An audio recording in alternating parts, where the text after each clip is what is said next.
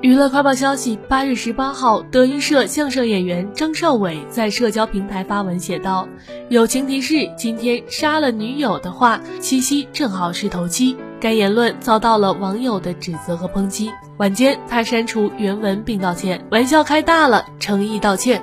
本是朋友圈一个段子，没想给大家带来不适，知错就改。感谢部分朋友善意的提醒，也感谢部分朋友善意的祝福。”张少伟的这条博文虽然能看出来他在抖机灵。但在很多网友看来，这段文字传达出来的内容让人生理不适。加上前段时间相关社会类事件频发，网友对张少伟所谓的玩笑和道歉自然也是十分不满意。